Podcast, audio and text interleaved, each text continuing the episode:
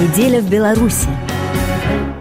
Геннадий Шарипкин. Российское информационное влияние в постсоветских странах – пока непобедимое ментальное оружие. Эксперты из бывших постсоветских республик обсудили в Минске степень инфицированности региона кремлевской пропагандой. Пока, как оказалось, противопоставить российской пропагандистской машине на территориях бывшего Советского Союза и стран так называемой народной демократии, Польши, Венгрии, Чехии и других – особенно и нечего. Более того, как говорит в интервью РФИ директор Украинского института мировой политики Евгений Магда, российская пропаганда довольно успешно работает во всем мире. Ареной гибридной агрессии может стать все что угодно. История – пожалуйста. Культурные проблемы – пожалуйста. Экономические проблемы – пожалуйста. Россия просто создает практически как в военном искусстве. Информационное преимущество на каком-то участке осуществляет прорыв и дальше распространяет фейки. У нее есть практически уникальное оружие,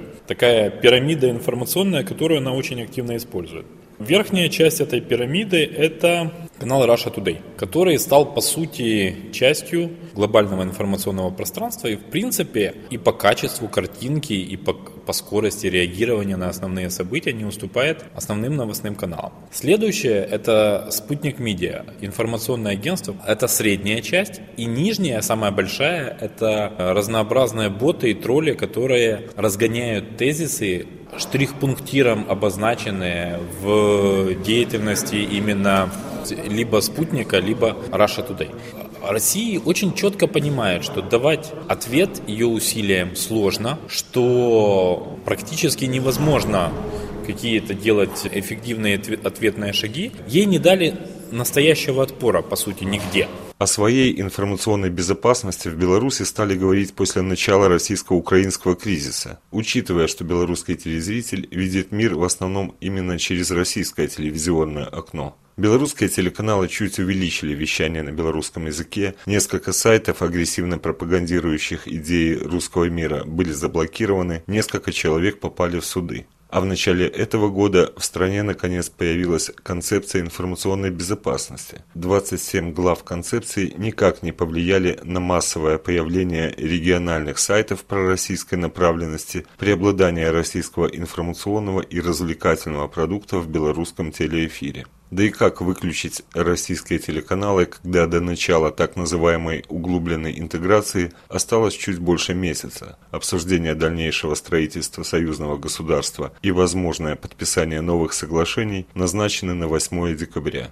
Дмитрий Мицкевич, аналитик проекта «Беларусь Security Block», обращает внимание на активность соседки не только в информационной сфере. В последние месяцы Россия продвигает совместные образовательные проекты, единые образовательные программы, проекты трансграничного регионального сотрудничества на востоке Беларуси. Для охвата новой аудитории активно используются так называемые новые медиа. Очень важна здесь роль телеграммы, потому это а, очень мощное оружие в руках российской пропаганды. В нем очень сложно, в некоторых случаях вообще невозможно установить автора. Зачастую эти телеграм-каналы анонимные, и даже правоохранительные органы часто не могут установить, кто является автором того или иного канала. Это дает просто огромные возможности по манипуляции.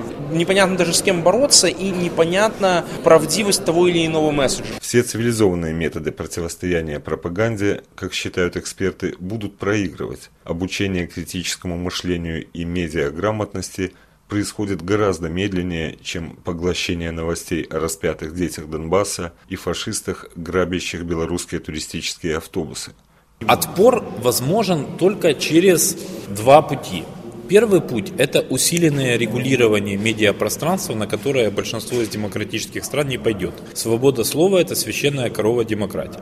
Либо это резкое усиление положения и ситуации с медиаграмотностью, с критическим мышлением, но это пока только в очень продвинутых странах. И даже Украина, которая уже шестой год жертва агрессии, пока в этом не продвинулась кардинально. Мы еще несколько лет как минимум обречены на российское доминирование в аспектах гибридной агрессии и противостоять этому можно только увеличивая знания друг о друге. Мы должны создавать ситуативные альянсы для того, чтобы противостоять российскому гибридному воздействию. Вопрос на миллион долларов. Как победить в гибридной войне, говорит культуролог, эксперт Белорусского института стратегических исследований Вадим Мажейко. Информационная гигиена в виде обучения медиаграмотности – безусловно, ключевая вещь. Я думаю, гибридная война со стороны России, она, в общем-то, более или менее активнее, она идет во всех точках э, российского интереса, вопрос в инструментах и в интенсивности.